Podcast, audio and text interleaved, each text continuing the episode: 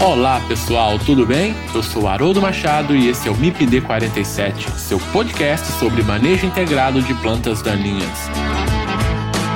Aqui, as plantas daninhas são o assunto.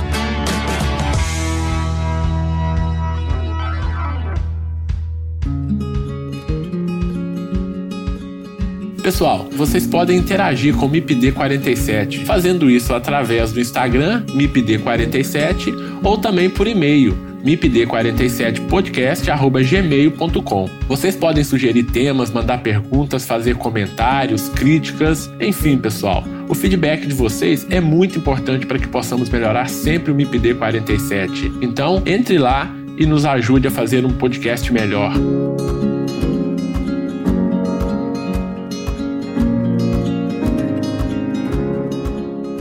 E hoje nós vamos falar sobre manejo integrado de plantas daninhas na cultura do algodão. De acordo com a Abrapa, Associação Brasileira de Produtores do Algodão, a área plantada na safra 19-20 foi de aproximadamente 1,7 milhões de hectares no Brasil. O estado do Mato Grosso se destaca representando quase 70% da produção nacional. O algodoeiro é uma planta com baixa capacidade competitiva e para excelente produtividade a cultura necessita de aproximadamente 99% de controle das plantas daninhas. Assim, o desafio é muito grande para o correto manejo dessas espécies na cultura do algodão, pois são muitos os detalhes que devem ser considerados no manejo. E para conversar com a gente, eu convidei o engenheiro agrônomo Altieres Faria. O Altieres é pesquisador da Fundação Mato Grosso, responsável pela área de herbologia e tecnologia de aplicação.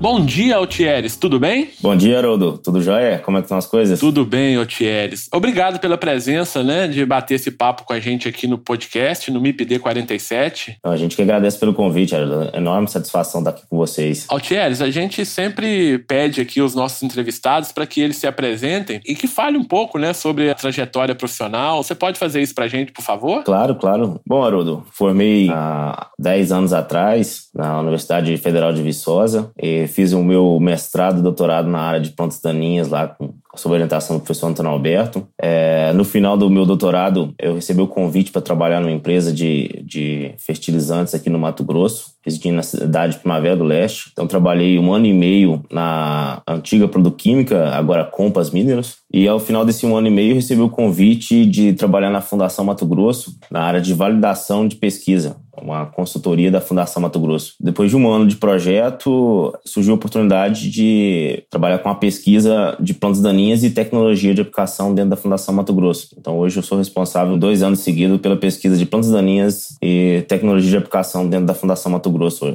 hoje, Haroldo. Perfeito, Altieres. Altieres é mineiro, né, Altieres? Da, da cidade de São Miguel do Anta, não é exato, isso? Exato, são Miguel do Anta. Perfeito. São Miguel do Anta é legal, fica próximo à cidade de Canaã, né? Importante. É duas metrópoles. Duas metrópoles regionais ali.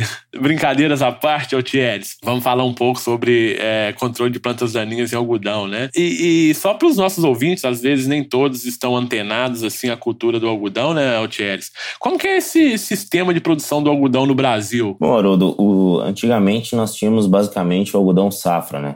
Plantado ali final de, de dezembro principalmente e que durava aí de 180 a 200, 220 dias. Hoje, principalmente com materiais de soja mais precoces e de algodão também mais precoces, nós temos um, um grande modalidade de cultivo que é o algodão safrinha, né? Então você cultiva soja de final de setembro até início de, de janeiro e depois você entra com o algodão segunda safra, né? o algodão safrinha, que é uma modalidade que ganhou muita importância no, no Brasil, né? No entanto, isso intensificou demais o sistema de produção. Então nós temos uma parte do algodão que é cultivado principalmente em áreas mais leves, onde não, não aguenta essas duas safras, que é cultivado ainda com a modalidade de algodão safra. E uma grande parte do algodão hoje é algodão segunda safra, não, ou algodão safrinha. E só para os nossos ouvintes também entenderem, né? Qual que é o perfil dessa atividade aí da produção de, de algodão, né? Da conicultura, em termos de área de produção, de produtividade, como que é esse nível de Brasil? Hoje o, o Brasil está cultivando cerca de 1 milhão e 700 mil hectares de algodão. No passado o Brasil já plantou mais de, de quase 4 milhões de hectares de algodão, mas um perfil muito mais de pequeno produtor né? Hoje está concentrada a atividade, Haroldo, principalmente a nível de Mato Grosso hoje, está plantando mais de um milhão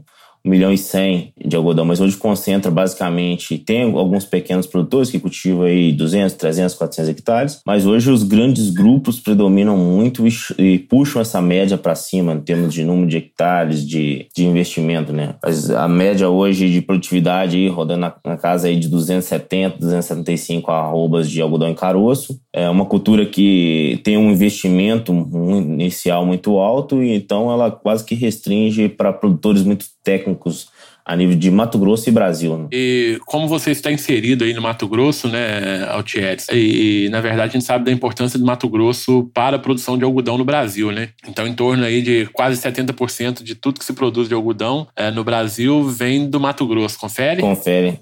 Brasil planta 1,7, Mato Grosso 1,1. Dentro desse contexto, né, a gente sabe que, que a cultura do algodão, digamos que não é uma cultura muito simples para se trabalhar com plantas daninhas. Né? E diante disso, eu te faço a pergunta então: quais são os principais desafios encontrados no manejo de plantas daninhas em algodão? Haroldo, hoje, principalmente, é, como mencionei, esse algodão segunda safra, então o manejo de plantas daninhas não mais na cultura do algodão, mas no sistema de produção. Né? Então, o sistema de produção ficou muito mais intenso então, o principal desafio é janela. Então, se você precisa de fazer uma, duas intervenções, você precisa respeitar a fisiologia das plantas e às vezes a janela atropela tudo, né? Desde o início, para você fazer a dessecação, está no período seco, vou plantar soja, preciso plantar soja cedo. Geralmente são materiais mais precoces que eu preciso de implementar, então com baixo potencial competitivo. Preciso tirar essa soja rápido e dentro dessa soja, às vezes, se for um sistema que já for intensificado de soja algodão,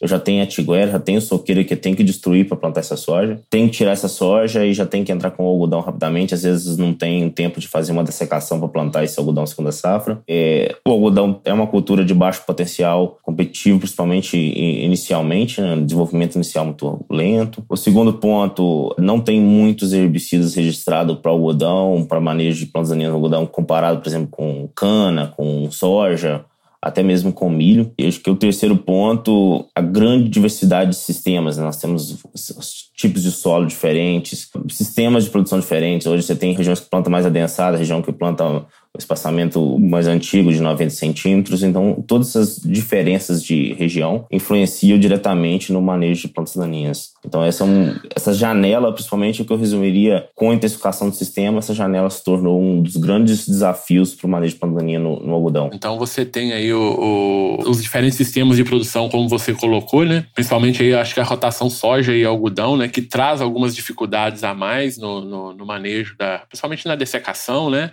E no manejo aí pós-plantio. Mas o algodão também ele tem uma particularidade, né, Altieres, que é a necessidade de se manter a lavoura no limpo até o final do ciclo, né? Para manter, é, óbvio, produtividade, mas também a qualidade da fibra, né? Durante na, na colheita, né? Com certeza.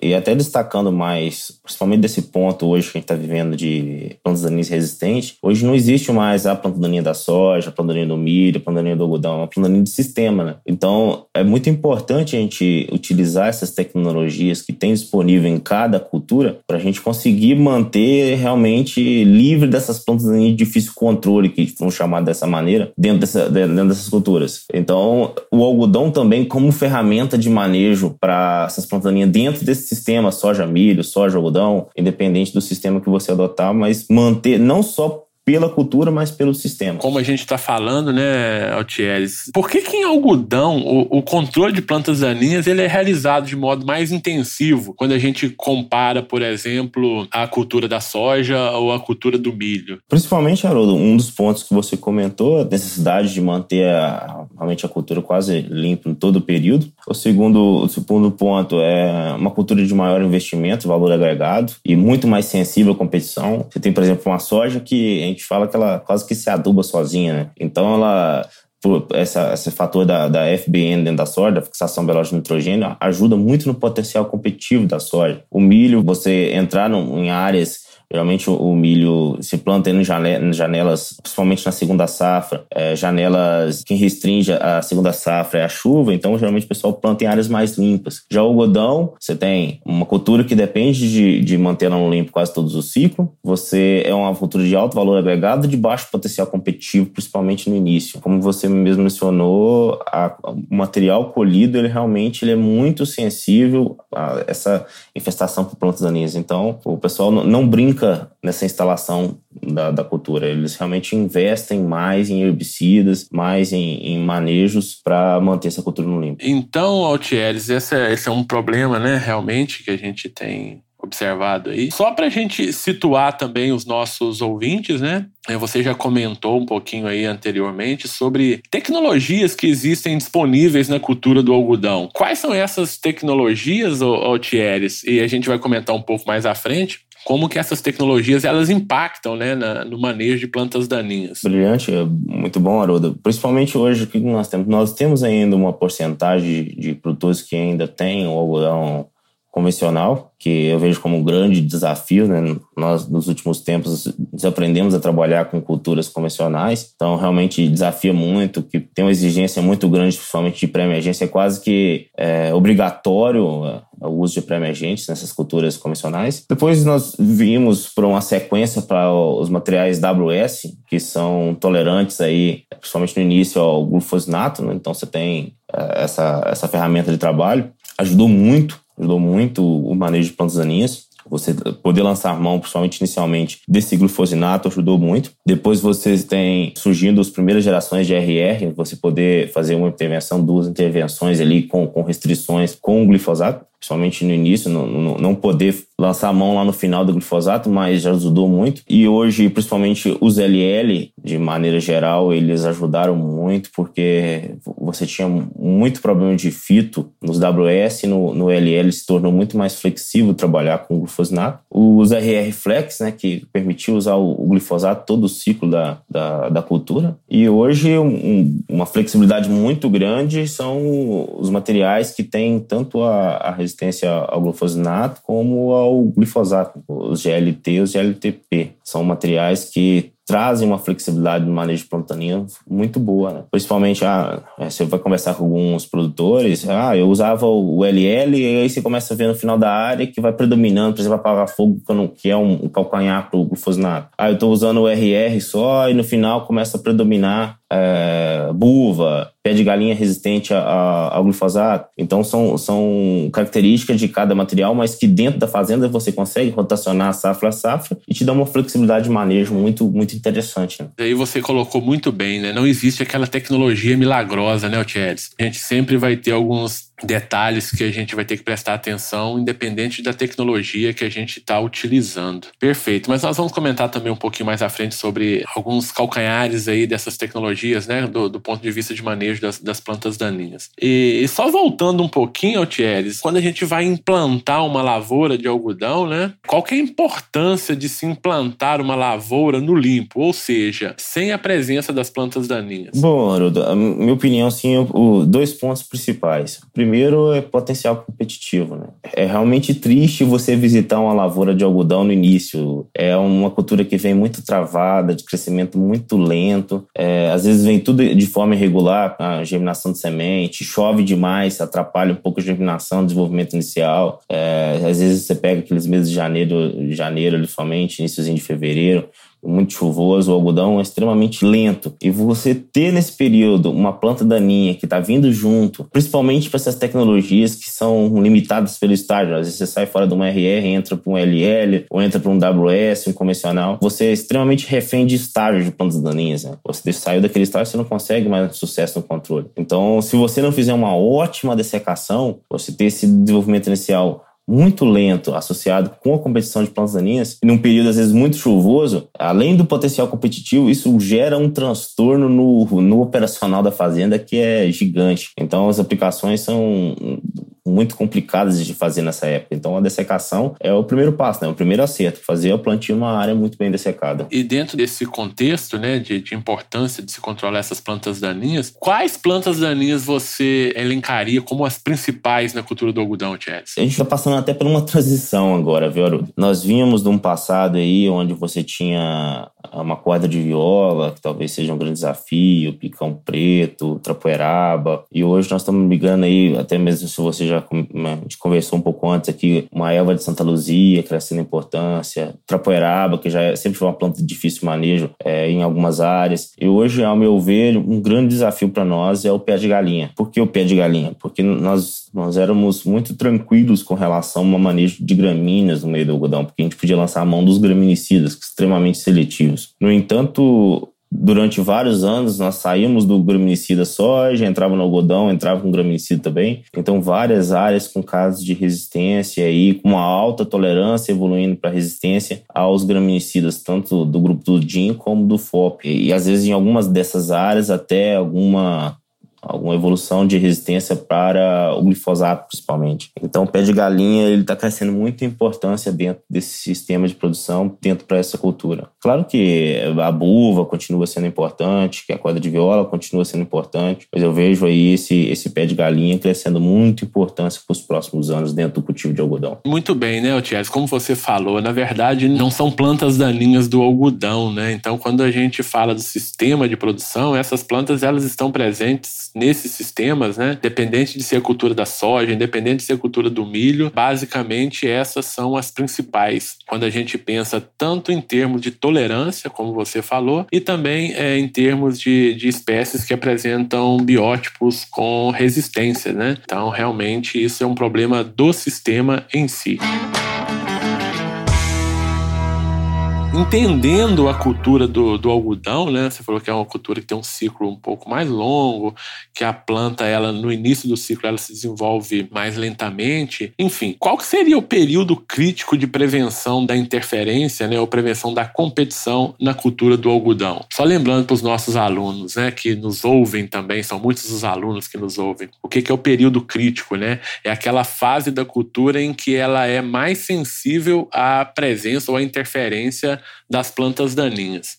Explica um pouquinho para a gente sobre isso, Tietes. Bom, Haroldo, é, quando você vem assim até um pouco da, da literatura, né, você encontra algumas coisas aí falando aí de, de até os 32 dias, 33 dias. Né?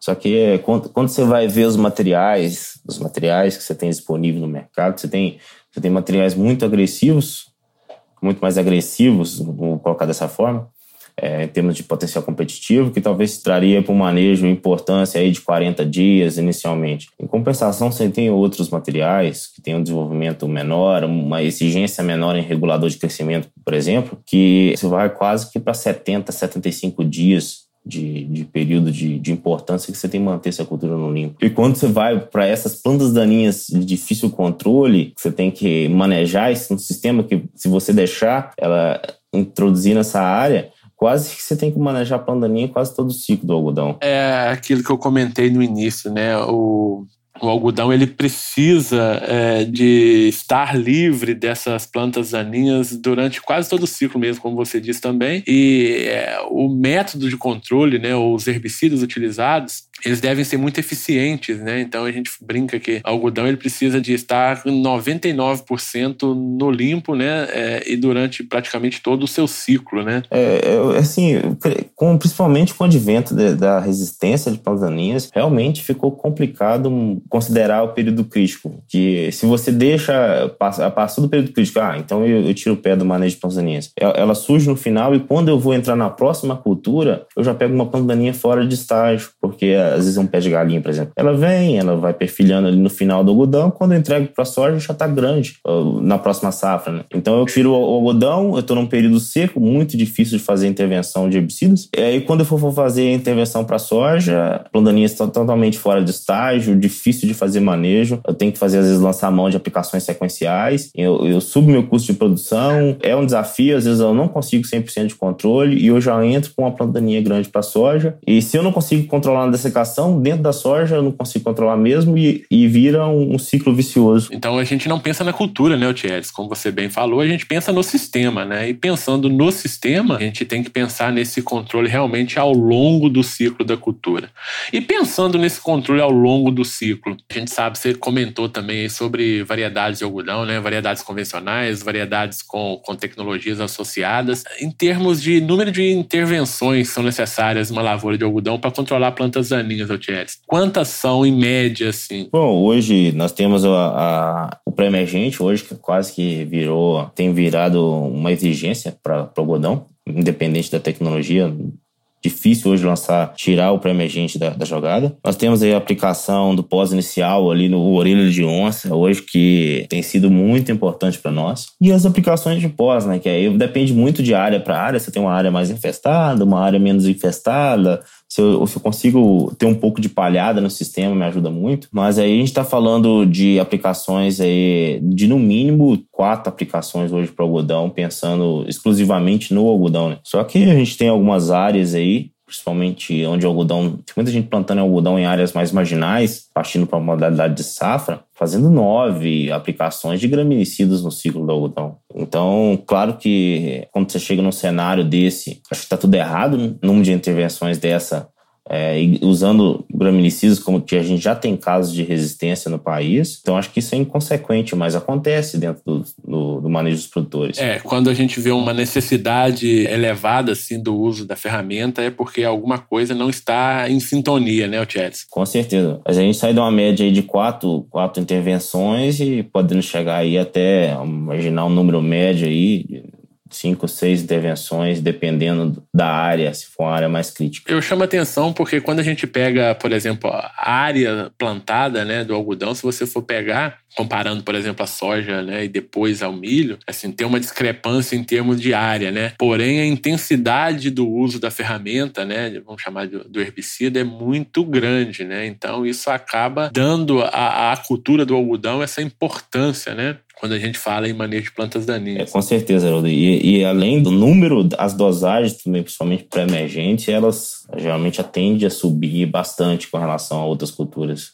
anuais. Perfeito. Ô, Altieres, vamos detalhar um pouco mais algumas operações que são realizadas né, na lavoura. Então, primeira delas é antes de implementar a lavoura, né, no nosso dentro do nosso sistema de produção, uma operação realizada é a dessecação. Né? Então, a dessecação ela visa eliminar ali a, a, as plantas daninhas que estão presentes na área para que o a gente possa introduzir a, a, cultura. Na verdade, a gente possa introduzir então a nossa cultura, que é o algodão. Qual que é a importância dessa dessecação e quais as dificuldades que você tem observado em condições de campo, né, na realização dessa operação? Bom, Haroldo, é, acho que aí fica importante a gente separar um pouco o algodão safra do algodão safrinha, né?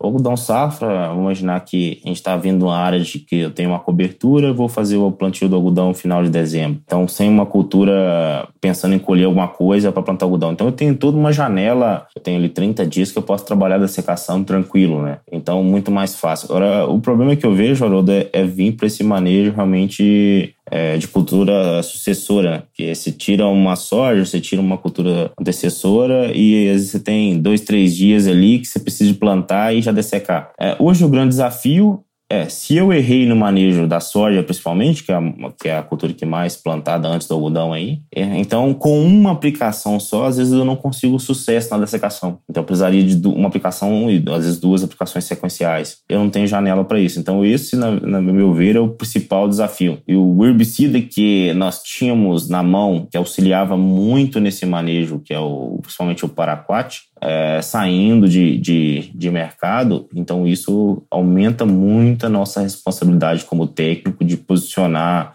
boas ferramentas para dessecação. Perfeito. Lembrando né, para os nossos ouvintes aí que o Paraquat ele ainda pode ser utilizado até agosto de 2020, né? Agora, esse ano, então, é, é onde está encerrando realmente as atividades com o Paraquat. Mas lembrando também que nós vamos fazer um episódio exclusivamente sobre o paraquat, abordando principalmente essa questão da proibição aí. Então, só esse, só esse adendo aí para os nossos ouvintes. Uh, então, na verdade, né, Thierry, a, a operação de dessecação ela é fundamental para o sucesso posterior da lavoura, né? Então, lembrando então que uma dessecação bem feita, ela vai permitir, digamos assim, uma, uma vantagem competitiva para o algodão no início do ciclo, né? É aquilo que você falou, o algodão ele tem um crescimento inicial é, um pouco mais lento, desuniforme. Então, se eu não faço uma boa dessecação, e obviamente na sequência vem ali os pré-emergentes, mas se eu não faço uma boa dessecação, eu não vou entregar uma área a, adequada para a introdução da lavoura. Você concorda? Concordo. E como você mesmo mencionou, para os pré-emergentes, os pré-emergentes eles são pré-emergentes, né? eles precisam de área limpa para ter uma boa eficiência. Né? Perfeito. Então vamos falar um pouquinho sobre pré-emergentes, Altieres. Qual que é a importância deles né, dentro desse sistema de produção? Uh, hoje, Haroldo, hoje o pré-emergente ele deixou de ser uma, uma ferramenta opcional para ser quase obrigatória dentro do sistema. Então,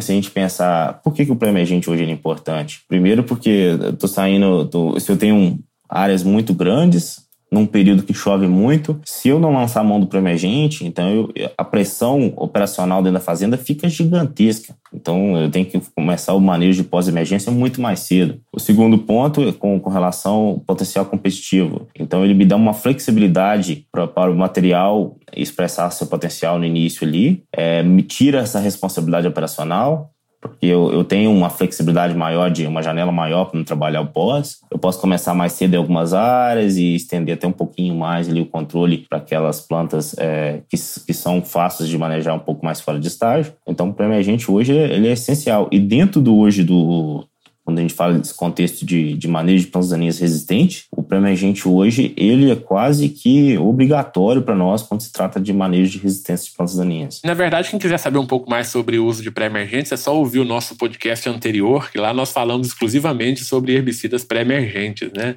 Então lá a gente conceituou, a gente explicou melhor o que, que é essa ferramenta. Mas, na verdade, é uma das vantagens de se utilizar o pré-emergente, dentre muitas, né? É a questão aí da redução do, do banco de sementes também, né, Altieri? Então, a gente consegue manter esse banco de sementes inativo, dando essa vantagem competitiva para o algodão. E, e, uma coisa muito importante, né, para quem usa pré-emergente é o posicionamento do produto, né? Como a gente fala, né, é, trabalhar com pré-emergente não é muito simples, né? A gente precisa conhecer muito mais do herbicida, da cultura e do ambiente para a gente poder fazer uma aplicação mais correta né, e com riscos menores, tanto para a cultura quanto lá para a sucessão, que depois vai ser possivelmente a soja de novo, né? Então a gente tem que pensar nesse sistema. É, com certeza, Haroldo. É, o lançar a mão desse pré-emergente, baixando esse banco de sementes aí dentro, dentro desse manejo de plantas daninhas resistentes, dentro do manejo de plantas daninhas de difícil controle, é, é realmente muito importante para o algodão e para o sistema de produção. É, dar essa liberdade é, para o algodão expressar o potencial dele no início ali, que realmente é muito lento. E essa liberdade operacional também a gente vê que é um grande, um grande vantagem do pré-emergente para nós aqui, partindo para grandes áreas. E um outro grupo né, de, de produtos também que é utilizado são os pós-emergentes, né? Os herbicidas pós-emergentes. Então, são aqueles herbicidas que a gente aplica após a emergência das plantas daninhas. Qual a importância desses produtos né, dentro do, do, da cultura do algodão e quais os principais problemas que você pode elencar aí com relação a esses herbicidas? Você já falou um anteriormente que é, na verdade, digamos assim, um número um pouco restrito de possibilidades, né? Mas tem mais alguns problemas que você pode elencar? Claro, hoje o principal problema quando se trata do pós é o posicionamento da tecnologia na área que não é o mais adequado. Imaginar que eu tenho uma planta daninha de difícil controle, é, por exemplo, uma, um, uma buva. Então eu tenho uma buva que é, é dependente do estágio de aplicação para alguns herbicidas e outros é, eu não consigo fazer o controle. Se eu não tiver um pré específico para buva naquela área, então, vou ficar, às vezes, muito restrito com relação ao herbicida, né? Então, a chance de, do, do controle ficar ruim é muito grande. Então, quando eu for escolher a tecnologia que eu vou, vou colocar naquela área, eu tenho que ter muito bem mapeado quais as plantas daninhas eu tenho ali. Então, esse é o primeiro ponto, porque se eu não coloquei o pré, eu dependo do pós. E se o pós não tem uma eficiência de controle para aquela planta, eu já errei no manejo de plantas daninhas de pós-emergência. E o que você mencionou, né, poucas moléculas que a gente pode lançar mão para o algodão, principalmente. A gente tem aí dois, três, duas, três moléculas ALS aí que é extremamente limitado. Então você tem, ao mesmo tempo que você pode fazer lançar a mão deles para te ajudar no controle, mas você tem que olhar para a cultura também. Você tem um índice de fitotoxicidade para a cultura, seletividade para essa cultura. É, você tem as tecnologias, é, você vem de um convencional para um WS, para um LR, para um RR Flex, você tem que posicionar ela muito bem. Às vezes, para posicionar uma RR Flex, onde eu só tenho um glifosato, às vezes, na pós. A área não pode ter plantas daninhas de difícil controle para o glifosato.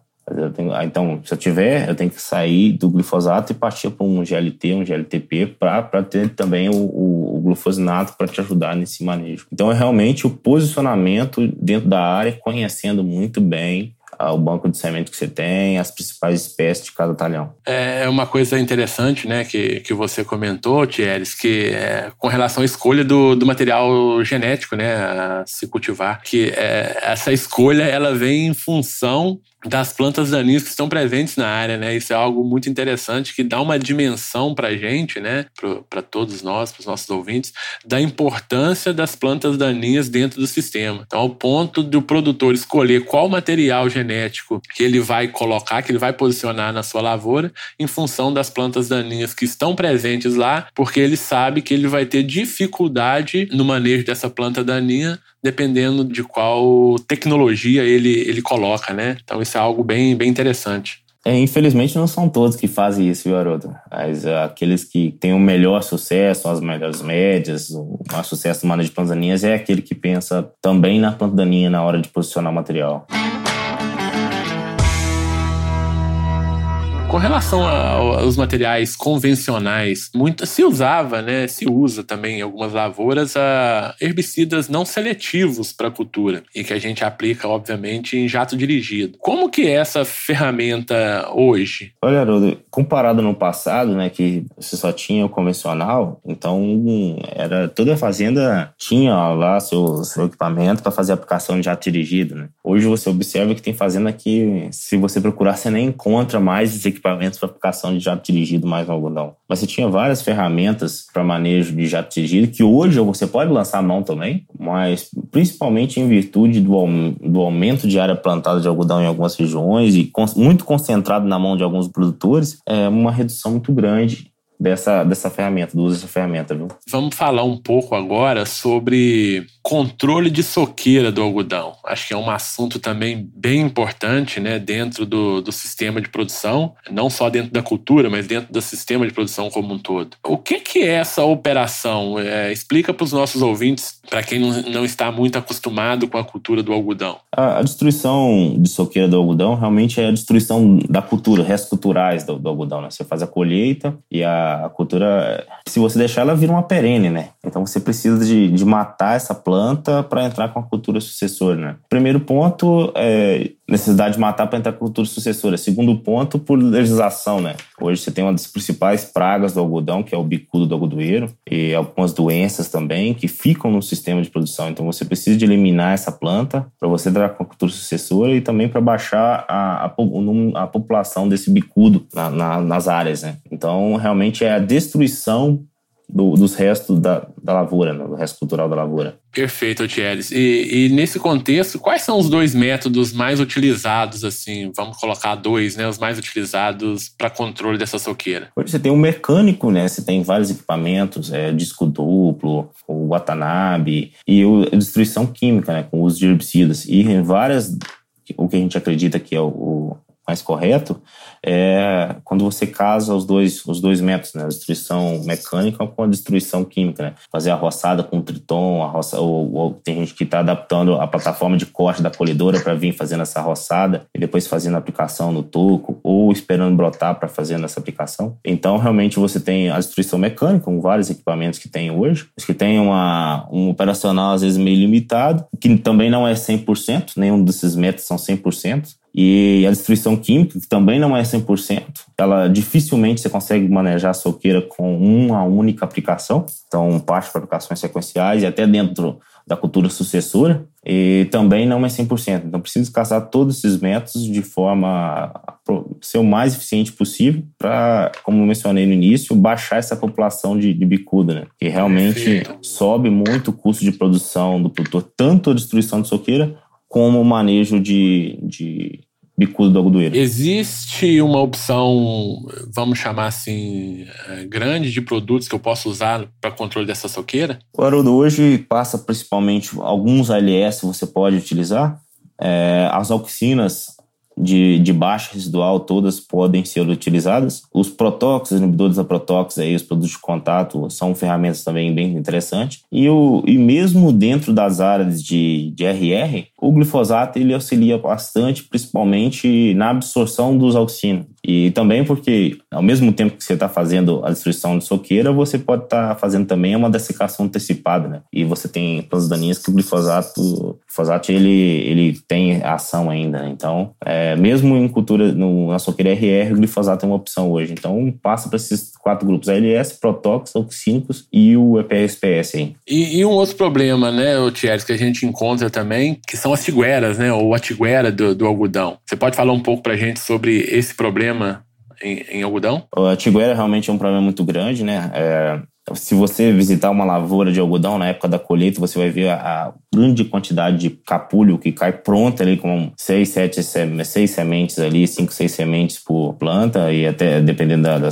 até mais. E isso vai escalonando a germinação dentro da, da cultura sucessora, né? Ou a área fica em pousio, ou a área com cultura sucessora.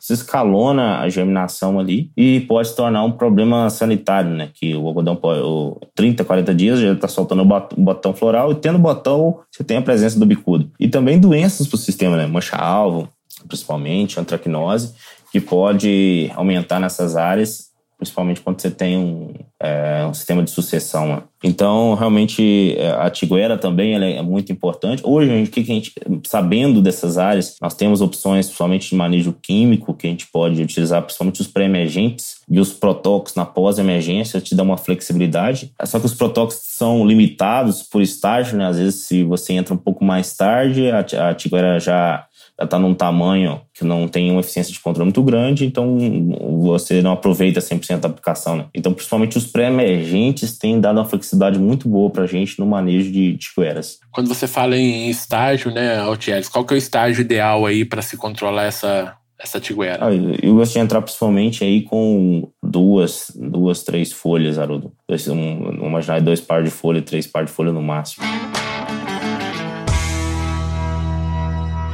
Ô, ô Thierry, você estava conversando comigo em off antes da gente começar a gravar sobre o problema de, algumas, de alguns materiais de algodão que estão surgindo aí na região do Mato Grosso. Quais são esses problemas, ô Thierry? Você pode comentar? Bom, Haroldo, nós tínhamos, por exemplo, o manejo de, de plantas daninhas e também a, que também é um problema sanitário, né? A ferrugem asiática da soja, que é a destruição da tiguera da soja dentro do, do algodão, né? Então, matar essa tiguera. E com, no, no, nos últimos anos, nós sofremos uma invasão de de genética cruzada com a Argentina. E dentro do melhoramento dessas espécies, na, na Argentina, lembrando que nós já temos a soja STS, né, intolerante a, a sulfonilureias, e, e, com o cruzamento com esses materiais não foi tirado parte disso. Então você veio com materiais muito mais tolerantes aos LS, né? que são as nossas principais ferramentas para manejar dentro, dentro, principalmente do algodão RR e o algodão convencional. O, o, LL ele consegue uma boa eficiência de controle para esses materiais de soja. Então, com essa genética argentina, aumentou eh, realmente a necessidade de um manejo mais apurado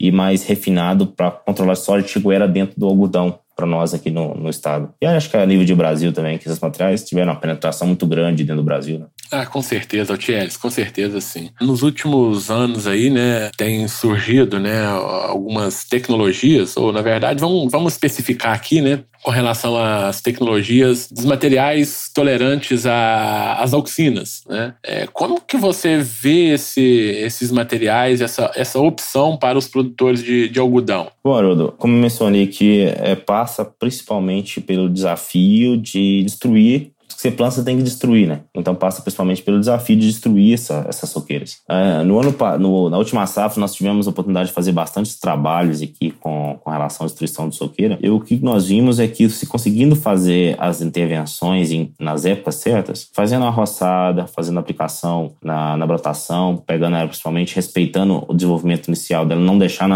brotar muito né, e acumular reservas de novo na raiz. Então pegando as brotações iniciais, fazendo as aplicações sequenciais de forma correta, correta, respeitando as dosagens dos herbicidas, é, entrando na pós-emergência com os produtos de contato, principalmente os protóxicos. É, então você tem uma flexibilidade de destruição de soqueira. Aí o que que, por que que a preocupação tão grande, tanto com a plataforma Enlist e a plataforma Extend, né? Só para colocar tudo na mesma página. O Enlist, essa, essa tolerância, resistência é ao 2,4-D e o Extend ao dicamba, porque teoricamente nós estaríamos perdendo a flexibilidade dos auxínicos que são muito importantes na destruição de soqueira. Por outro lado, pensando no desafio, o que, que as empresas estão fazendo? Tirando a resistência ao glifosato. Então você perderia o alquímico, mas por outro lado ganharia a resistência ao glifosato. Então o Enlist, por exemplo, que é o mais contestado, né, que o 2,4-D é o herbicida mais utilizado Sim. na destruição de soqueira, ele não seria RR. Então você teria uma facilidade de manejo com o RR. Colocando a, a tolerância ao 2,4-D,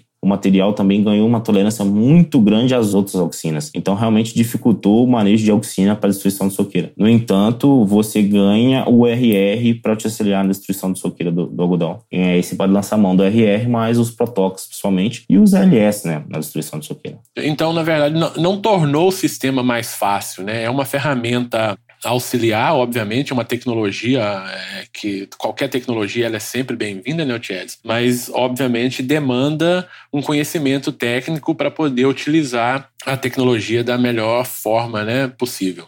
É com certeza, que por exemplo, pensando no na, o algodão convencional, o LL, o WS, por exemplo, muito mais fácil destruir que uma, uma soqueira de algodão RR. E claro que tudo que vem, nós temos que saber posicionar para também ter, ter uma boa eficiência na destruição. Né? É, pensando o seguinte, hoje o que eu vejo de maior desafio para a destruição de soqueira, Haroldo, é, tem muitos produtores que, que setembro ainda está colhendo algodão, e aí no final de setembro já vai plantar soja. Então você tá, tem que colher, terminar de colher algodão, iniciar a destruição mecânica, para depois você entrar com a destruição química. Então a janela fica muito comprimida. Você colocar materiais é, de difícil manejo, que você tem que fazer às vezes duas, três intervenções químicas para destruir, colhendo material em setembro para plantar soja no final de setembro, então uma janela fica muito apertada. Eu acho que isso é muito complicado. Isso é um dos principais erros que tem. Você percebe quando você tem uma janela maior para fazer destruição, muito tranquilo. O problema é fazer essa destruição em um curto período de, de, espaço. É, realmente, a gente volta no problema, né? Dessa janela reduzida em função do sistema produtivo ser muito intenso, né? Ah, ô Thieres, e, e na verdade, como que está a perspectiva para a próxima safra do algodão aí, é, frente a todos esses problemas que a gente está tendo aí com a Covid-19? Bom, hoje o algodão, ele realmente ele saiu de um nível de produtor muito mais para empresário, né? Então, esses empresários, eles têm umas reservas financeiras boas, têm um nível técnico muito bom, e a, a negociação deles é, é muito mais é, direta, né? Então, eles negociam direto com as trades, negociam às vezes direto com outros países, e, e isso dá uma certa flexibilidade para eles, uma certa segurança também do ponto de vista comercial. No entanto, a gente sabe que, dependendo da duração dessa epidemia aí, é, agora pandemia, né? Então pode realmente prejudicar também nosso agro, porque nós dependemos de fornecedores, nós dependemos de, de empresas que estão localizadas em países produtores, principalmente de, de matéria-prima, produção de químicos, né? Igual, por exemplo, um dos principais produtos que a gente utiliza para destruição de, de tiguera dentro da soja, de soqueiro dentro da soja, é, fechou a fábrica agora recentemente. Então isso tem tudo, isso tem um impacto principalmente no custo de produção dessas lavouras. Então você imagina que pode impactar o custo de produção. É, não vou falar que tornar inviável, porque o algodão tem uma rentabilidade boa. No entanto, vai restringindo e vai cada vez mais desafiando os produtores, né? A necessidade de investir em nível técnico, qualificação da equipe, para aproveitar o que está sendo feito de, de, recursos dentro da propriedade. Né? Perfeito, Altieres. E, e, as suas atividades de pesquisas aí, Altieres, como que elas estão agora, nesse momento? É, nós temos bastante coisa em campo, né? Por sorte, as nossas estações, ela quase que entra no, no confinamento lá, numa quarentena. Então, os meninos não, não pararam as atividades. E nós agora estamos no período de, de relatórios, né? Então, finalizando a safra de soja, pegando, sumarizando os resultados para a confecção de relatórios e nós estamos com os ensaios de milho e algodão no campo. No entanto, trabalhando os relatórios de soja, então quase que por sorte não, não atrapalhou nossas atividades. Vamos ver para a próxima safra, né? espero que, que isso resolva logo para a gente já começar a pensar na próxima safra, né? que senão pode atrasar muito o planejamento, principalmente na compra de insumos os trabalhos da próxima safra e isso subiu muito nossos custos de produção da pesquisa. Né? A gente está chegando aqui no final da nossa entrevista. Quero te agradecer né, por participar com a gente aqui nesse episódio do MIPD 47. Você quer deixar alguma mensagem para os nossos ouvintes? Fazer um comentário final? Bom, Haroldo, primeiro eu gostaria de agradecer, né? Obrigado pelo convite, obrigado pela oportunidade. É uma enorme satisfação estar aqui com vocês. É, parabéns pelo trabalho, pela iniciativa. Durante muito tempo, Haroldo, deixando já a mensagem final, é, a planta daninha ficou em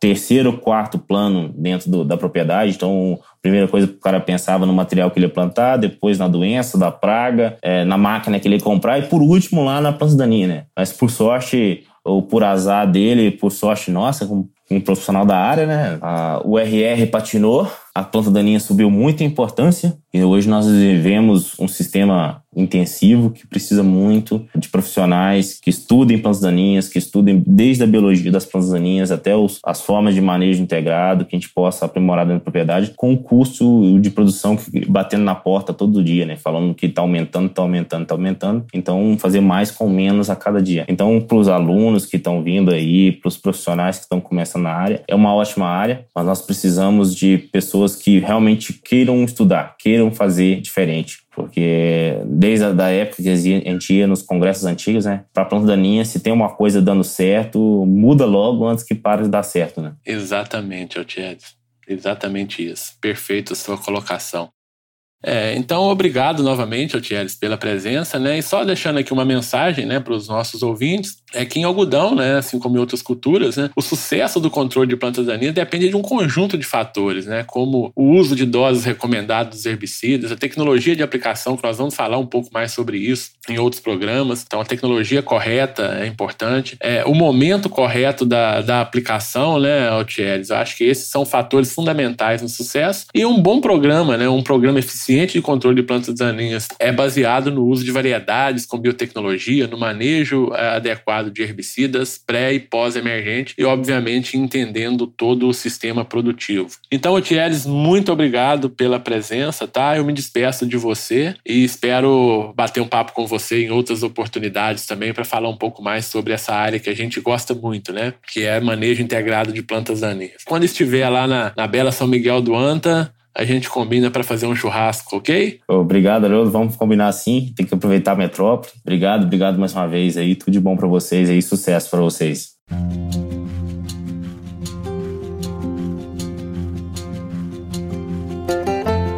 Pessoal, se vocês quiserem interagir com o MIPD47, vocês podem fazer isso através do Instagram MIPD47. Vocês também podem mandar e-mail para o mipd47podcast.gmail.com. Vocês podem sugerir temas, mandar perguntas e fazer comentários, críticas, enfim. O feedback de vocês é muito importante para que possamos melhorar sempre o MIPD 47.